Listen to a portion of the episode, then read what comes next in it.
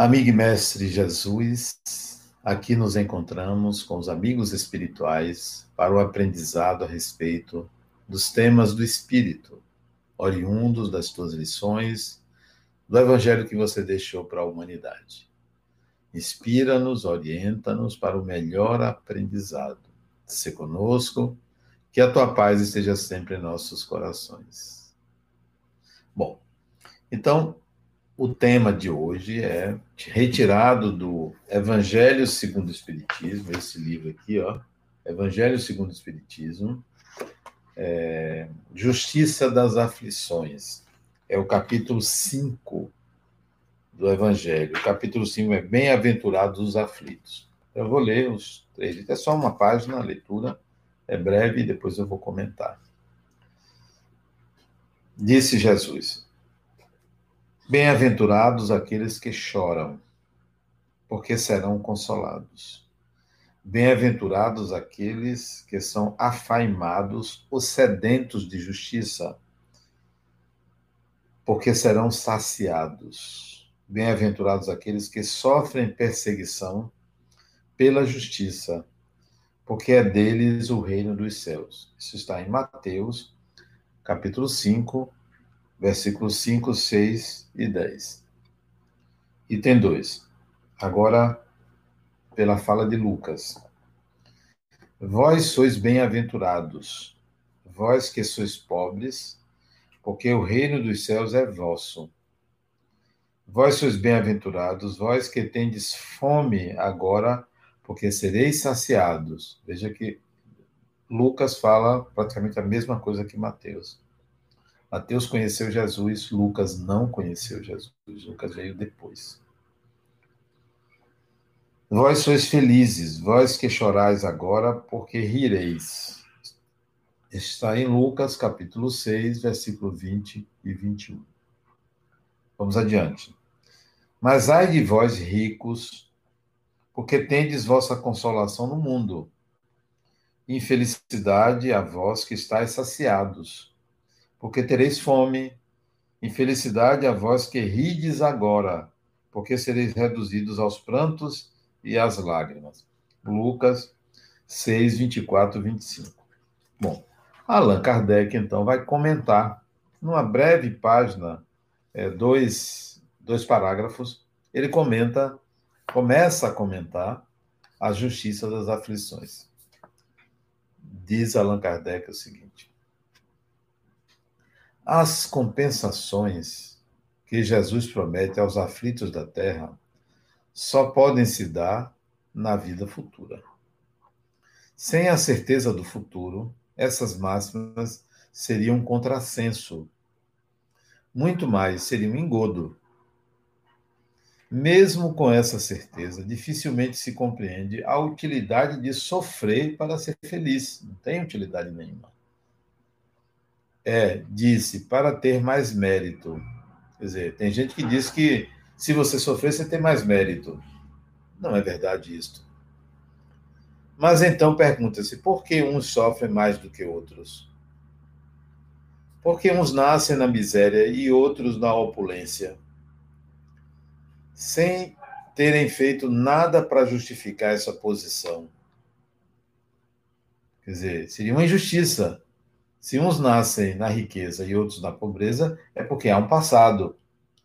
Não é dado, não seria o Criador. Isso é Allan Kardec analisando dessa forma. Porque uns não têm êxito em nada, enquanto outros tudo parece sorrir. Mas o que se compreende ainda menos é ver o bem e o mal tão desigualmente partilhados entre o vício e a virtude. E você vê pessoas do bem é, se darem mal, pessoas do bem se darem bem, pessoas que são maldosas ou inferiores se darem bem e outras também se darem mal. Quer dizer, não, não há uma regra, pelo menos nesta vida. Isso é Allan Kardec analisando com muita propriedade e com detalhe. É ver os homens virtuosos sofrerem ao lado de maldosos que prosperam. a fé no futuro pode consolar e fazer que se mantenha a paciência, mas não explica essas anomalias que parecem desmentir a justiça de Deus. Olha o que Allan Kardec diz. Ele começa é, desconstruindo essa ideia de que sofrer você vai ser mais feliz. Terá mais mérito se sofrer mais. Ele desconstrói isto. E desconstrói a ideia de que é, a vida futura é na vida futura que você vai resolver isso. Ele apenas diz que há uma vida futura para ter lógica a afirmação de Jesus. O último parágrafo de Allan Kardec. Contudo, desde que se admita Deus, não se pode concebê-lo sem o infinito das perfeições. Ele deve ser todo poder, toda justiça, toda bondade, sem o que não seria Deus.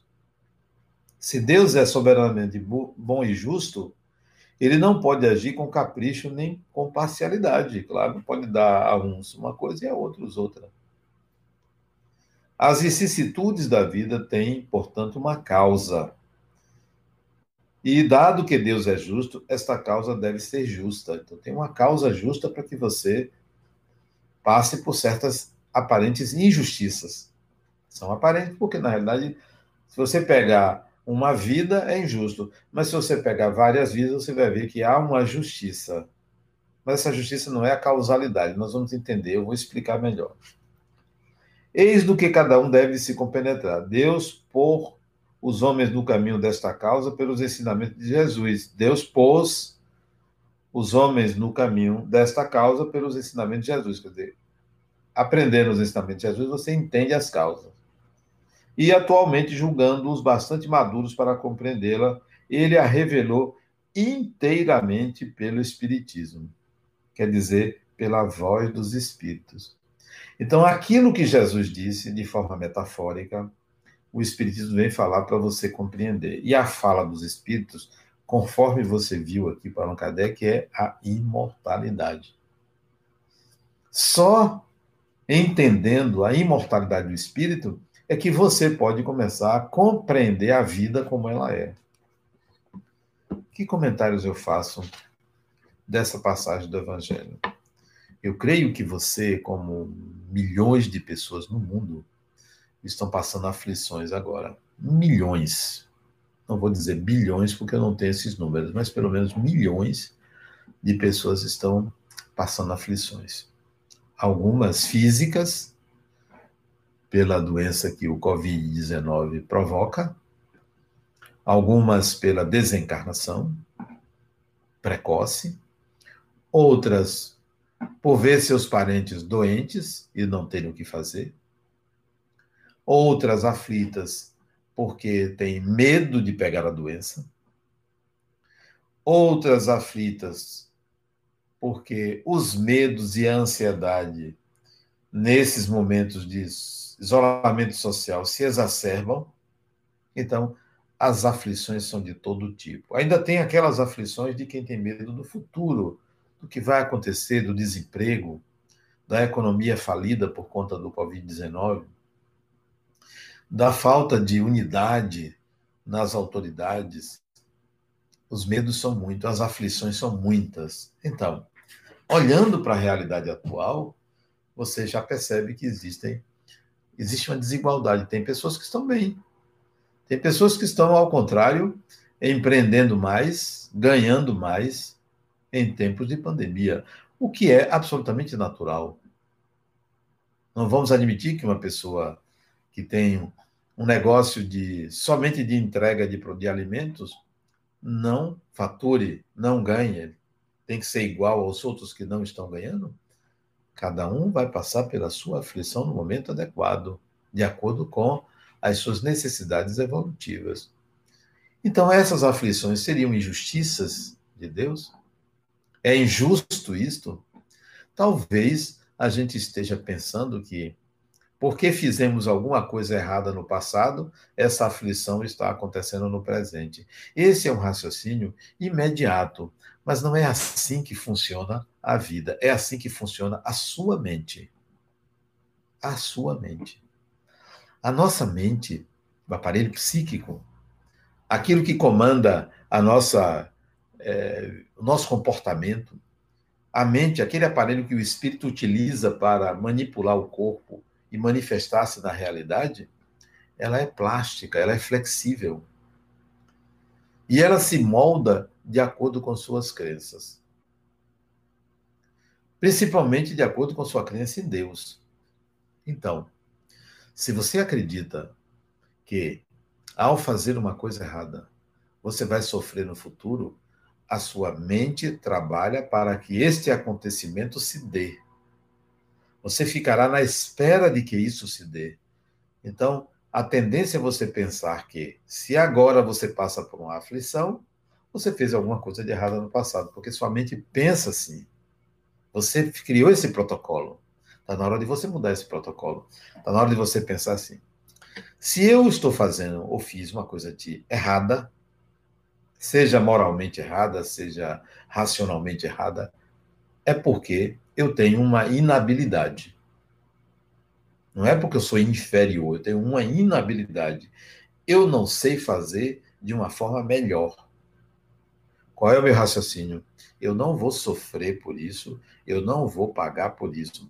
Eu espero que adiante, seja nessa encarnação, seja, na, seja no mundo espiritual, seja na próxima encarnação, eu encontre um meio de aprender, sem sofrer, a cobrir essa inabilidade, a ter uma habilidade que me falta. Pensar assim significa que eu estou em busca de um processo educativo e não de um sofrimento e não de uma punição. E você verá que quando vier essa experiência que você determinou a sua mente que será assim, que você acredita que é assim, não é que você pediu a Deus que seja assim, não. Você recondiciona a sua mente para que assim aconteça e você vai conseguir plasmar, por leis que você desconhece, uma experiência significativa para lhe dar a habilidade que lhe falta. Porque continua faltando. Se você não viveu uma experiência, continua faltando.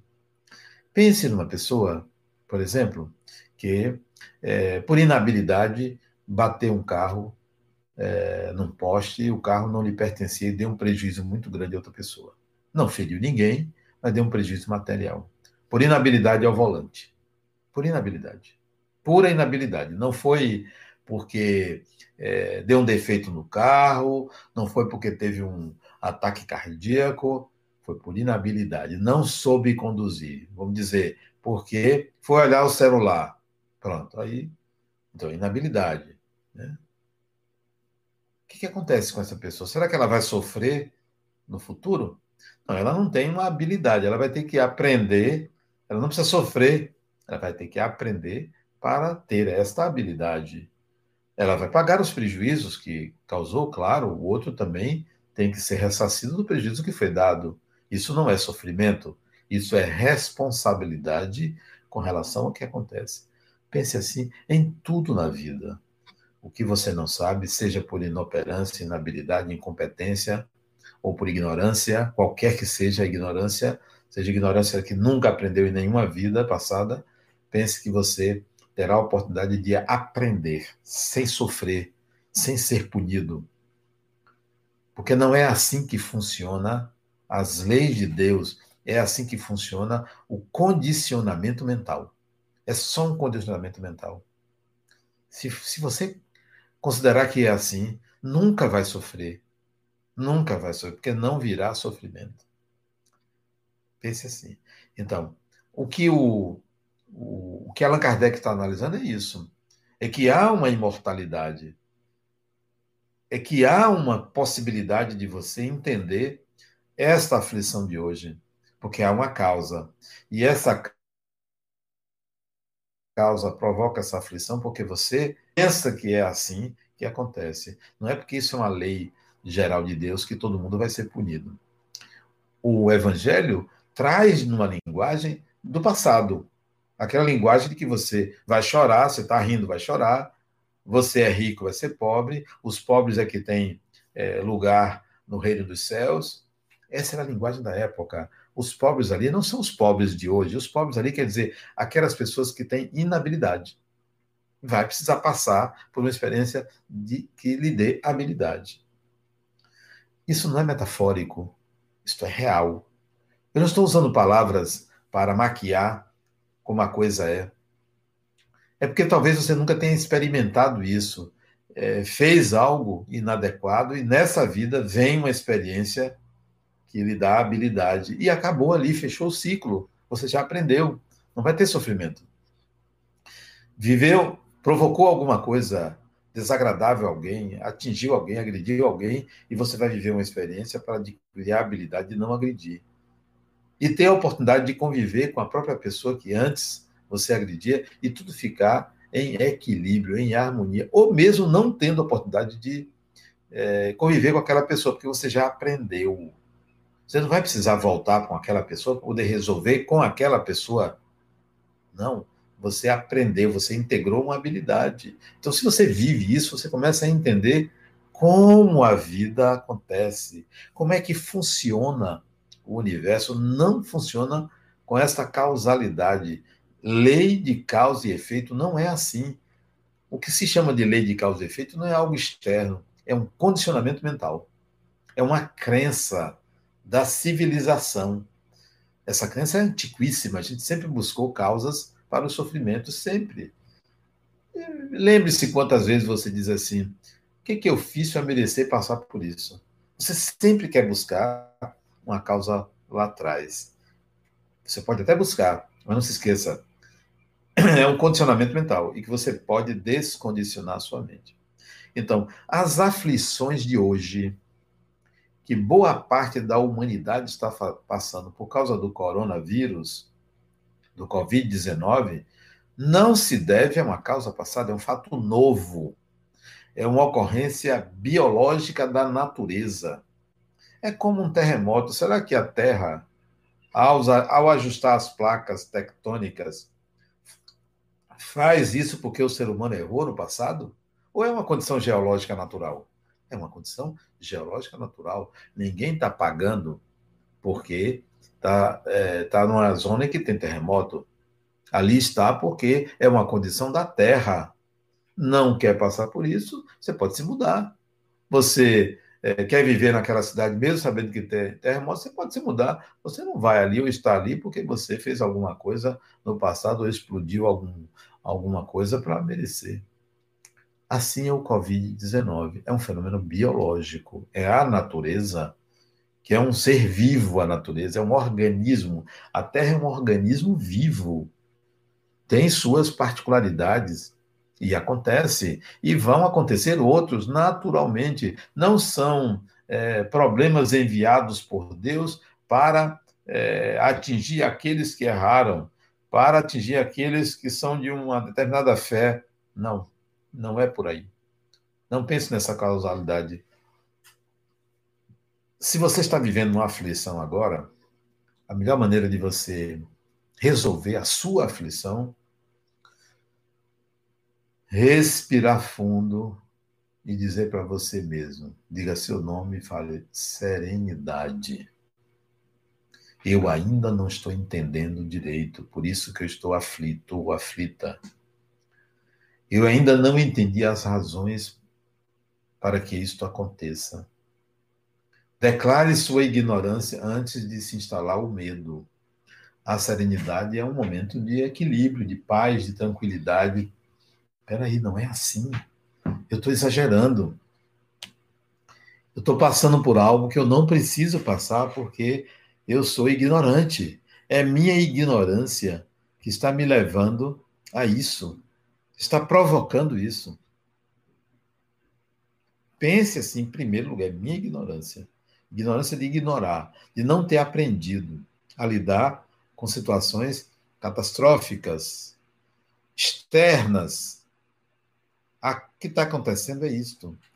Bom, mas você não fica é, isento, inerte, é, insensível aos problemas das pessoas. Sim, muita gente sofre, não tem essa serenidade, não consegue essa serenidade porque está vivendo ali um parente, um ente querido, está vivendo ali na prática, está passando pela experiência difícil, porque junta o medo com a doença de alguém. O medo de acontecer consigo e com a experiência que está sendo, que está ocorrendo com um ente querido, com o filho, com o neto, com o pai, com a mãe, com o avô, com a avó, com o tio, com o parente, ou até mesmo com alguém que é amigo. Então, a pessoa fica sensível. Há uma sensibilidade. E a gente não vai ficar dizendo, não, não está acontecendo nada, fique serena, é isso mesmo. Não. Não é frieza diante da dor do outro, é levar o outro à compreensão que tudo passa. Se há desencarnação, todo mundo desencarna um dia. Há desencarnações precoces, independentemente de Covid. Há pessoas que se acidentam, pessoas que têm morte súbita, mesmo jovens, até crianças. Mas não estou falando que todo mundo que tem Covid vai morrer, não é por isso, é para encarar quando há morte de uma forma natural. Sente, chora, o que é comum, porque há sentimento, porque há saudade, mas compreender que isto é um fenômeno natural de quem vive. Quem está no corpo um dia vai morrer. A gente tem que ter essa serenidade de encarar. Bom, e você? E se for com você? E se é você que está com Covid? Ou se é você que vai pegar o Covid? Não sofra por antecipação. Não, não traga para você. Pense assim: se ocorrer comigo, eu quero ter o máximo de serenidade porque quanto mais sereno, serena eu estiver, quanto mais em harmonia interior eu estiver, meu corpo melhor responde à doença. Estarei com o sistema imunológico em alta, porque eu estou bem comigo mesmo. Pense assim. Tome as precauções devidas. Então, não sofra por antecipação. Reduza a carga de medo. Retire o medo. Não tem por que ter medo. O medo é a nossa ignorância, ele advém da nossa ignorância. Então, relaxe, serenidade e vida que segue. Siga a vida. Não busque no passado causas para a sua aflição do presente momento, porque as causas são coletivas, é um fenômeno biológico mundial. Foi a natureza quem está dizendo eu existo, isso vem também para provocar no ser humano desafios médicos, desafios da ciência. Vem para uma reorganização social também, mas isso não pertence ao humano, isso é do divino. E nós temos que aprender com a experiência. As aflições hoje se devem a como nós encaramos os desafios. a gente fica aflita, aflito porque encara o desafio de uma forma é, com medo, com receio de perder o poder, o prestígio, a vida, a saúde, a, a, o emprego, medos, medos, medos. Vamos gerar um monte de desempregados agora. 20 milhões, há quem fala, aqui no Brasil, há quem fala em 20 milhões, há quem fala em 25 milhões de desempregados, há quem fala em 30 milhões de desempregados, num país de 210 milhões de habitantes. Não sabemos o que vem, mas com certeza todos aqueles que passarem por alguma aflição, busque a superação. Busque encarar o desafio de uma forma altruísta. Eu vou lidar bem com isso. Eu vou resolver. Eu vou me reinventar. Pense assim, eu vou me reinventar. Eu não vou me colocar como vítima. Eu vou aprender novas coisas. Então, o aflito, ele será consolado por ele mesmo. É você que se consola. Por você estar vivendo uma aflição agora, é, quando você desencarnar, daqui a um ano, dez anos, cem anos, quando você desencarnar, você não vai aflito, né? Por essa situação, por qualquer coisa, você não vai receber no mundo espiritual assim, oh, vem para cá, você já sofreu muito, venha descansar aqui, fique aqui, agora você vai viver é, no, no conforto tal. Não funciona assim. Claro que você vai ser bem recebido, porque no mundo espiritual, todo ser humano, por pior que seja, é recebido com dignidade para merecer o devido tratamento e a reeducação que precisa.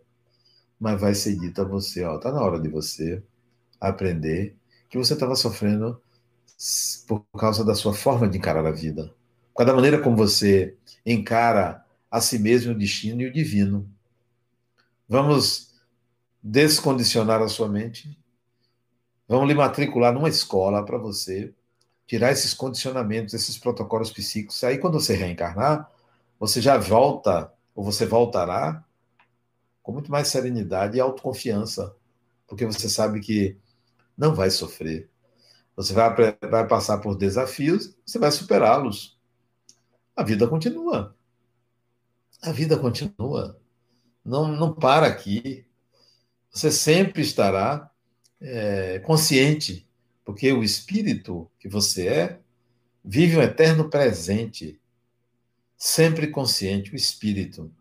Mesmo o corpo dormindo, você vai viver sempre consciente. Há uma continuidade. Então, não tenha medo do, das ameaças a você. Encare, porque você é capaz de resolver tudo que vier para você, de bom ou de ruim. Quando no Evangelho está escrito bem-aventurados os pobres, porque ele é, é deles o reino dos céus, não encare a pobreza escrita ali como a pobreza material. Não encare a pobreza ali como pobreza espiritual. Bem-aventurados os pobres. Essa fala, hoje, motiva que muita gente, sob o pretexto de, de proteger os pobres, continua mantendo os pobres, mantendo-os pobres. Bem-aventurados os pobres de espírito, porque é deles o reino dos céus, está falando de humildade está falando de capacidade de entendimento da igualdade entre as pessoas. Está falando de que todos os seres humanos têm uma condição de igualdade chamada imortalidade. Pobre de espírito é aquele que entende que todo mundo tem esta condição básica. Ninguém surge para viver, ninguém foi criado por Deus já numa condição superior. Todo mundo é pobre de espírito. Todo mundo tem a imortalidade. É condição básica. Condição sine qua non para ser espírito é a imortalidade. Está aflito, está aflita, é, serenidade. Respire fundo e diga: o que vier, eu vou resolver. Às vezes a gente não quer que um parente nosso sofra. Ninguém quer que um filho sofra. Ninguém quer. Ninguém quer que a mãe sofra, que o pai sofra, mas você não pode tirar do outro o que pertence ao outro. Tente esclarecer o outro, tente tranquilizar o outro, ao invés de você ficar sofrendo também.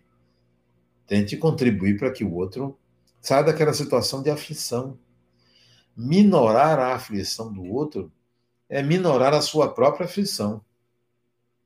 É compreender a sua própria aflição e dela você tirar proveito. O que é está acontecendo comigo? Por que, que eu estou ansioso, ansiosa? É porque tem alguma inabilidade. ansiedade é antecipação do futuro. Eu estou olhando lá para frente, em vez de estar olhando para o momento presente. O momento presente é como você está aqui e agora. Olhe para isso. Isso é que é você. Você não é o futuro. O futuro será e você não tem certeza de como ele será. Você não sabe nem o dia da sua morte, nem o dia que você vai aparecer no mundo espiritual. É tudo incógnita. Que bom que é assim. Então relaxe, viva o presente, viva o momento. Ser pobre de espírito é compreender essa condição de base. Todo mundo é imortal. Todo mundo meu filho, minha filha, meu neto, minha neta, meu pai, minha mãe, quem já foi, é imortal. Não posso ter pena de alguém que desencarnou. Pena? Não. Não posso ficar preocupado com alguém que desencarnou. Não. Pense assim, a pessoa voltou. Recentemente, coisa de um mês ou dois atrás, desencarnou a mãe de um vizinho meu.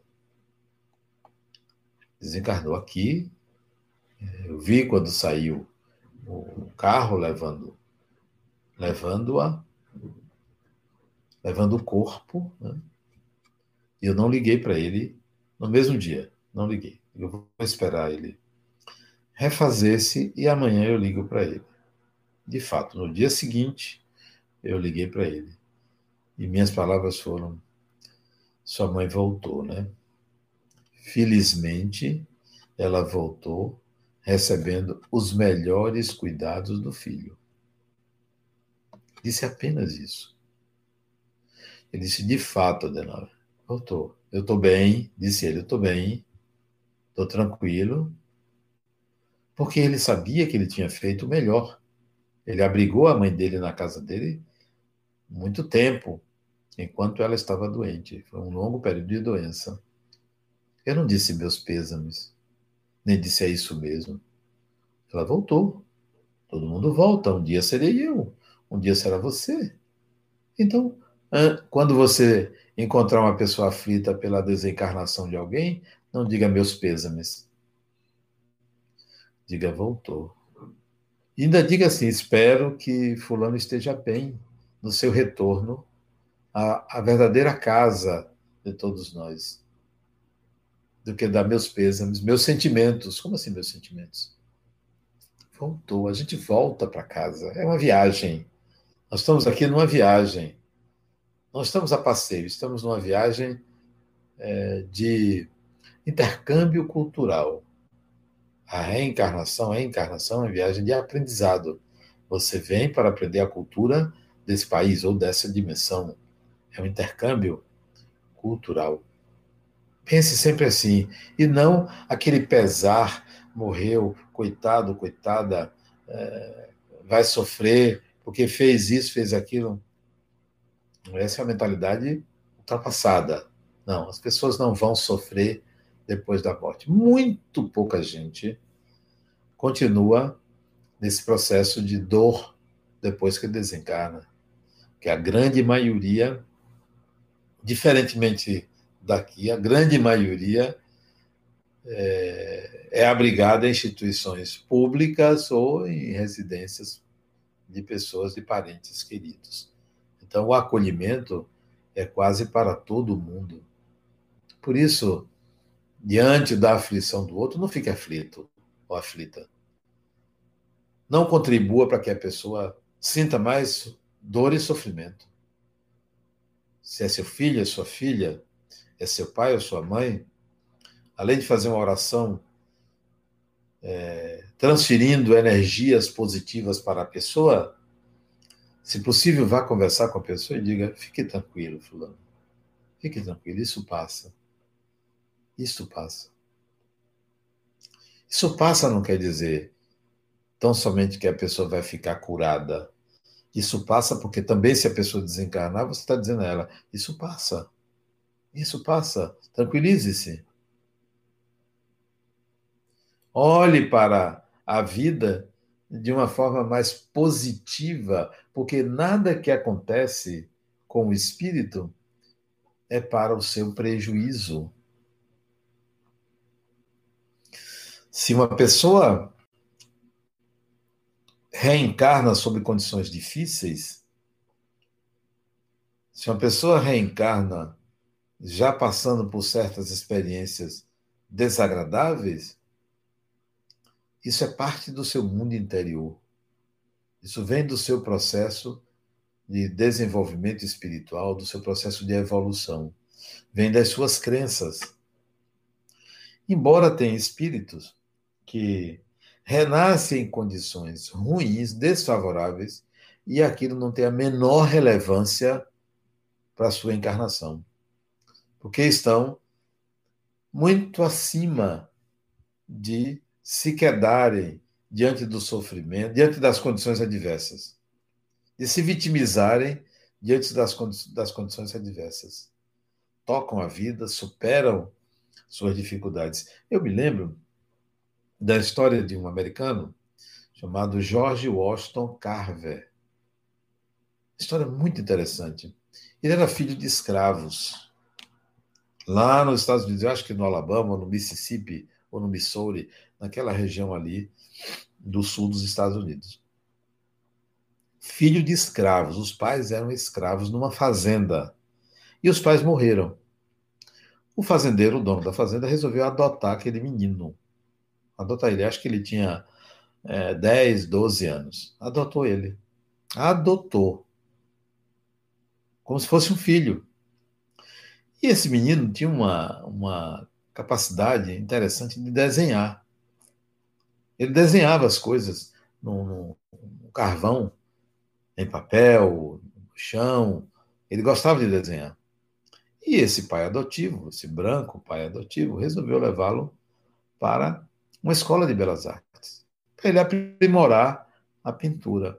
Ele foi, aprendeu muita coisa, e o pai viu que ele era um virtuoso, era um pintor. Porque já começou a pintar, não só desenhar, mas pintar também. 16, 17 anos, ele era um excelente pintor. O pai levou então para ele para marchand para avaliar o sucesso dele, para encaminhar ele para o mundo da arte. E o marchand disse ao pai: ele nunca será bem sucedido, ele é negro. Você já viu algum pintor negro? disse ele ao pai adotivo de George Washington Carver. Não foi uma discriminação, foi uma constatação para que o pai entendesse que o filho passaria dificuldades. Não era ele que estava inferiorizando o menino, chamando ele de negro, porque negro ele era, a pele dele era negra, mas dizendo que ele não teria sucesso no mundo das artes pela condição de ser negro. E aconselhou o pai adotivo, aquele americano branco, dono de fazenda que adotou aquele menino, a encaminhá-lo para outra área, para a botânica, a biologia. E assim ele fez. Mas por que que aquele marchand deu esse conselho? Porque viu que o menino pintava é, sementes, árvores, frutas, tudo era voltado para a natureza. E orientou. Resultado: esse indivíduo, George Washington Carver, tornou-se um cientista na área biológica. Fez patentes de muitos produtos que ele extraiu da cultura do amendoim. Isso no final do século XX. Século XX? É, no final do século XX. Início do século XXI. Não. Século XX. Nós estamos no século XXI, né? Não. Isso foi no final do século XIX. Início do século XX.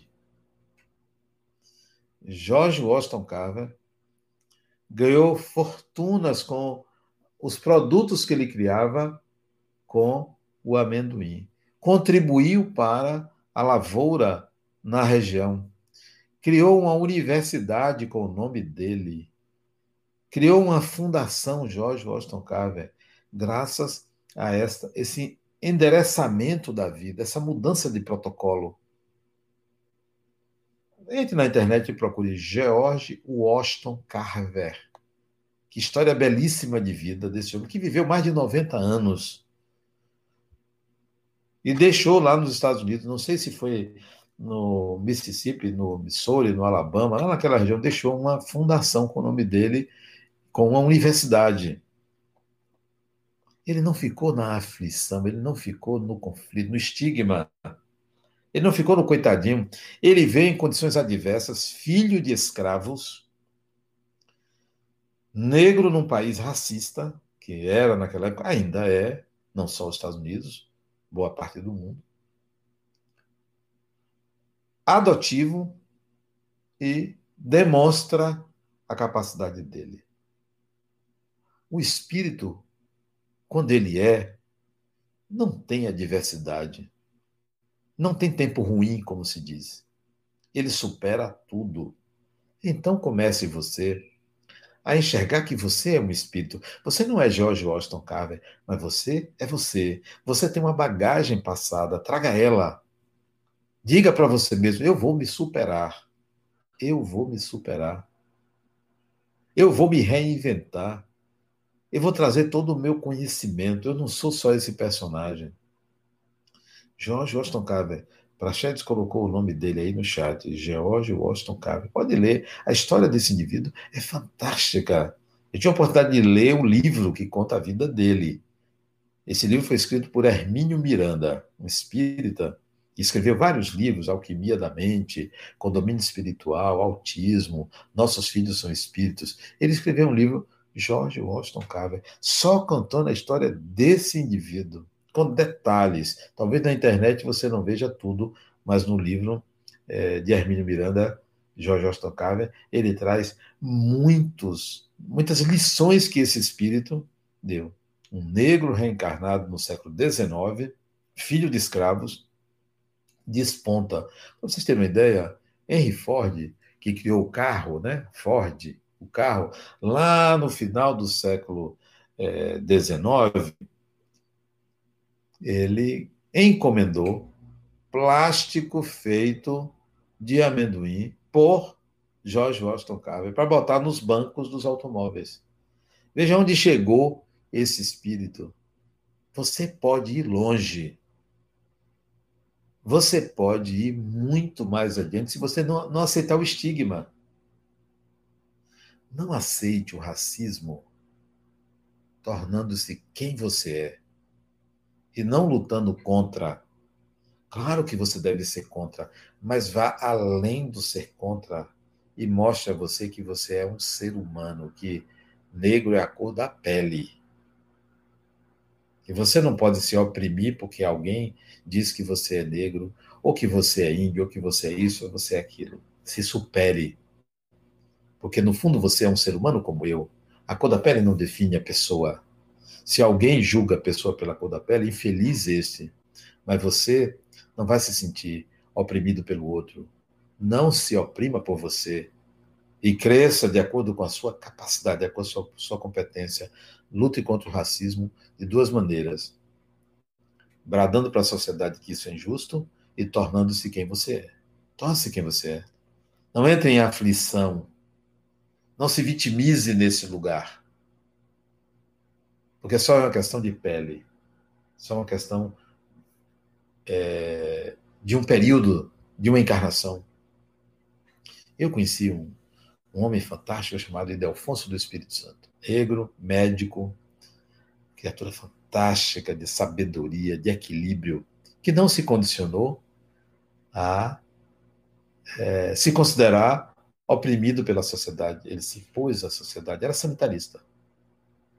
Estou falando do racismo porque está aí um movimento todo antirracista válido, mas não esqueça, supere-se você, cresça pelos seus méritos, não aceite migalhas.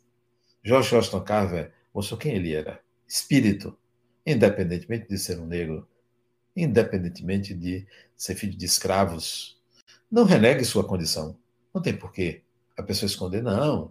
Eu nunca vou dizer que meu pai e minha mãe foi escravo. Qual é o problema? Ah, nunca vou dizer que minha mãe é, foi pobre, meu pai fez isso. Cada espírito tem sua história. A sua história não é a história de seus pais.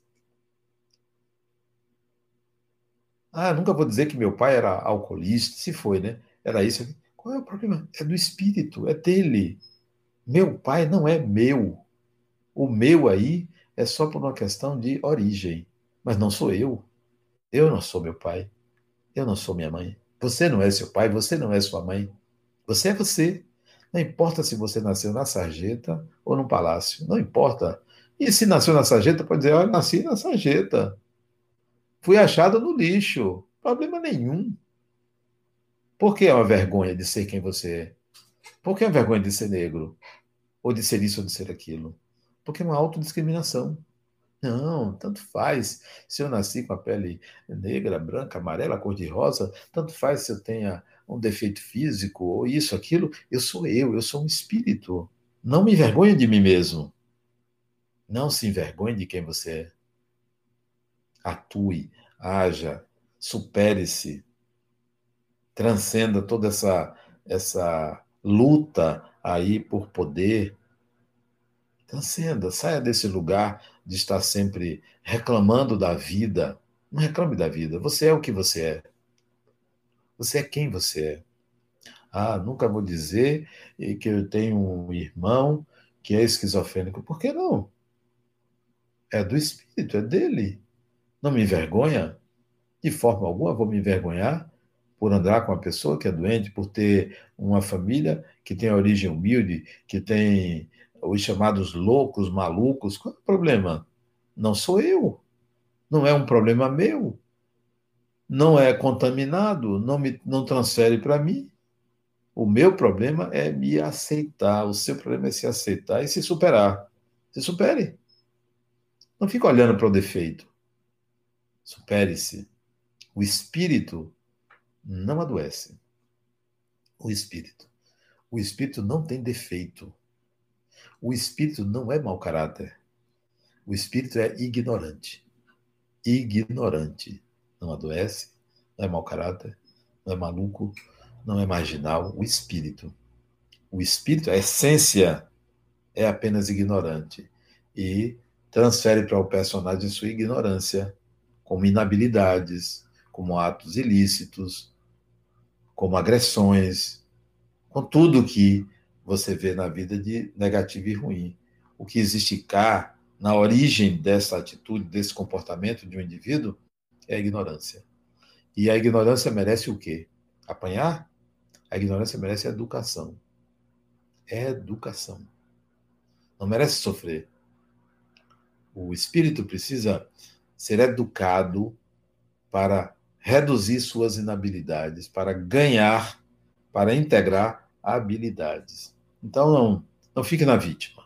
Não fique na vítima. Não aceite migalhas. Não, você não precisa de migalhas. Você pode até querer ajuda, mas não esqueça que você tem que superar-se, como George Washington Carver fez. A autossuperação. Não, eu vou seguir minha vida. Eu não vou ficar é, me vitimizando nem me escondendo do viver. Se eu tenho que passar por essa discriminação, eu vou passar com dignidade e vou mostrar que isto é injusto. Mas não for só brigar, bradar que é injusto. Eu vou me superar, eu vou ser eu mesmo, independentemente do estigma que eu possa ter. É fundamental isto, porque a aflição é própria, é pessoal. Deus não pune criatura alguma. É a própria criatura que se julga e se pune de acordo com a crença que tem em Deus. Se você tem determinada crença, você vai se punir por conta dessa crença. Você não sabe o que é Deus. A única coisa que você sabe de Deus é que é o Criador. Todo adjetivo que você colocar além desse é humano. Então, pense dezenas de vezes antes de dizer eu sei o que é Deus. Eu, eu entendo Deus. Não entende. Não é humano. Transcende a condição humana. Diante de uma aflição, serenidade. Diante da aflição do outro, não aumente a aflição do outro com a sua aflição. Não aumente a aflição do outro com seu medo cure sua aflição, é, aí você poderá ajudar melhor quem está aflito. O Espiritismo não veio apenas para tirar as aflições, não veio apenas para consolar. Se a palavra consolo quer dizer enxugar lágrima, se a palavra é consolo é para você deixar de chorar e você não sofrer, o Espiritismo não veio só para fazer isso. Se a palavra consolo significar consciência da imortalidade, disposição para viver, bom, o Espiritismo veio para isto, para que você tome consciência da sua imortalidade e tenha disposição para viver, para crescer, para superar todo tipo de ignorância que você tenha. De ignorância. Ignorância de ignorar. Ignorância não é, é erros, é ignorar. Eu não sei como fazer. Eu preciso aprender a fazer. Se eu ainda agrido as pessoas é porque eu não sei como fazer. Eu preciso aprender a fazer de uma forma que eu não agrida o outro. Porque agredir o outro é demonstração da minha ignorância. É hora de você entender que o Espiritismo veio com uma outra finalidade. A explicação que o Espiritismo dá ao Evangelho, as explicações que tem aqui sobre o que está no Evangelho, não é porque o Espiritismo é só para falar de Evangelho. Isso aqui é para que o cristão entenda que Jesus estava falando de imortalidade. É para isto. Isso aqui não é para as pessoas usarem como regras de etiqueta. Ó, eu tenho que ser bonzinho, tenho que ser educado. Não, isso daqui é para que o cristão entenda que ele precisa tomar consciência da sua condição de espírito imortal. Não é para a gente criar uma, uma nova ordem cristã, nos tornarmos sacerdotes, ficar pregando o evangelho aqui e ali. O Espiritismo é mais do que o evangelho, porque vem explicar o evangelho. Tem uma mensagem mais atualizada com todo respeito ao Evangelho, porque tem sabedoria ali, mas o Espiritismo amplia. Por isso que Allan Kardec botou Evangelho segundo o Espiritismo, porque antes estava escrito Imitação do Evangelho. O nome desse livro era a primeira edição, Imitação do Evangelho. Depois veio a mudança. Os espíritos aconselharam a mudança. Não, não bote imitação do Evangelho, não. Não estão imitando nada. Bote Evangelho de acordo com o Espiritismo, explicações espíritas ao que está no Evangelho. Vá além do Evangelho, claro. É como o filho tem que ir além do pai. Os filhos têm que ir além dos seus pais. Então, o Espiritismo é novo. O Evangelho tem dois mil anos.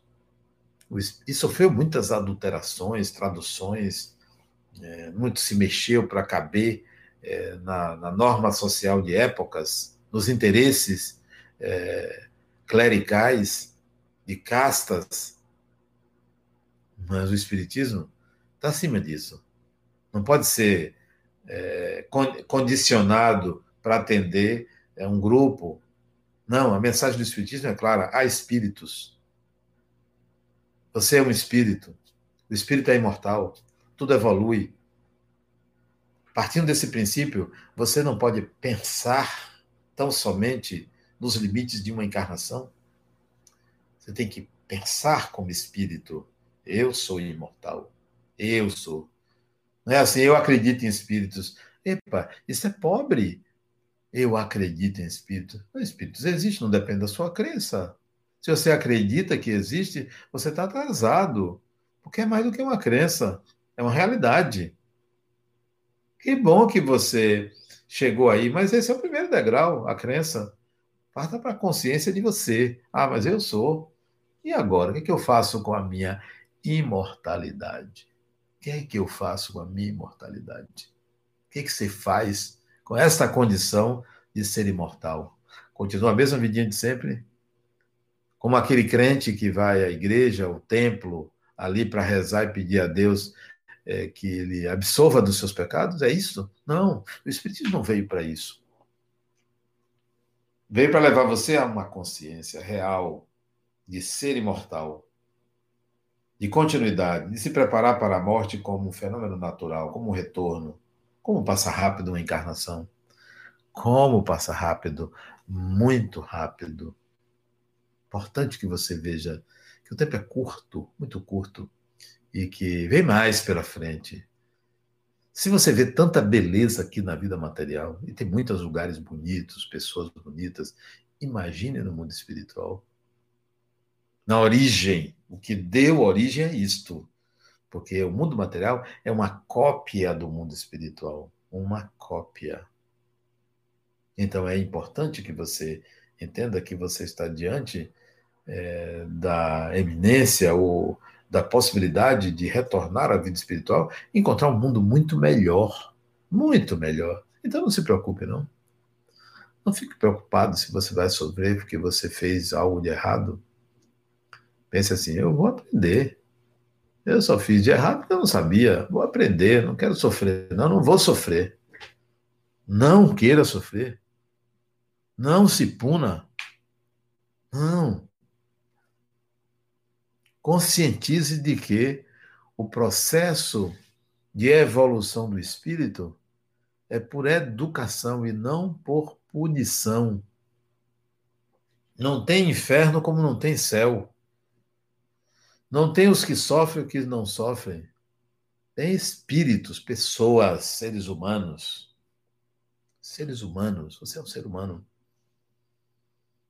Desencarnou meu pai, há muitos anos atrás, desencarnou minha mãe, desencarnaram dois irmãos meus. São pessoas que voltaram e que, se a ideia, ainda vou encontrar e dizer como vai. Já não serão mais, mais meu pai, minha mãe, meu irmão, são pessoas. O que fica é o sentimento que foi vivido, que está guardado, que não se perde, mas não serão mais, não terão mais esses laços de parentesco, né? Que esses laços de parentesco tá, são circunstanciais a uma encarnação. Olhe para a sua vida como um campo extremamente fértil, amplo, inesgotável de viver. Inesgotável. E não olhe para uma vida. Não fique aflito, aflita com o Covid. É apenas um fenômeno biológico, um meio da natureza dizer que está viva. E ele não vem por culpa de nenhum ser humano nem é um Armagedon, nem está havendo uma, é, uma limpeza espiritual por conta desse vírus. Não, é só um fenômeno biológico. Relaxe. Serenidade. Sem ansiedade. Sem aflição. Você é um espírito imortal. Realize a sua imortalidade onde quer que você esteja em qualquer lugar, seja encarnado desencarnado. Uma vez eu estava na Suíça, um dos países mais belos que eu já conheci. Fui nos Alpes Suíços. Um amigo me levou. Fui fazer palestras lá e um amigo me levou. Peguei um trem numa cidade chamada Interlaken e fui até Jungfrau, a terceira maior montanha da Europa. Fui lá em cima, tem uma estação de esqui, tem um restaurante, e lá em cima eu vi a beleza dos Alpes suíços. Paisagens belíssimas na subida de trem, na descida, muita coisa bonita. E eu fiquei assim, encantado com aquilo. E me lembrei que uma vez um amigo me disse: Adenauer, se existe tanta beleza na Terra, quanta beleza não existe no mundo espiritual. Me lembrei disso lá em cima nos Alpes Suíços. Então tranquilize-se. Quando a morte vier para você e para mim, eu tenho 65 anos daqui dias, não sei quantos dias, mil dias, dois mil dias, três mil, sei lá quantos dias. Ah, o que me espera só é coisa boa. Não é porque eu fiz coisa boa, não. Porque Deus é Deus. Deus não é um ser humano que pratica uma justiça meio atrapalhada, né? Uma justiça meio injusta, né? É Deus, é o Criador. Então, se nos deu tudo isso, imagine o que nos dará adiante, né? Você acha que Deus fez a, a terra para o espírito sofrer, seria um carcereiro. Não é assim que funciona. Relaxe. Serenidade. Serenidade. Ok? Bom, muita paz. Vamos fazer a nossa oração de encerramento. Amigo Jesus, muito obrigado por esses momentos, aos amigos espirituais também pela presença em nossa casa. Continuemos aprendendo, estudando, tomando cada vez mais consciência da nossa imortalidade. Que a tua paz, Senhor, esteja sempre em nossos corações, hoje e sempre.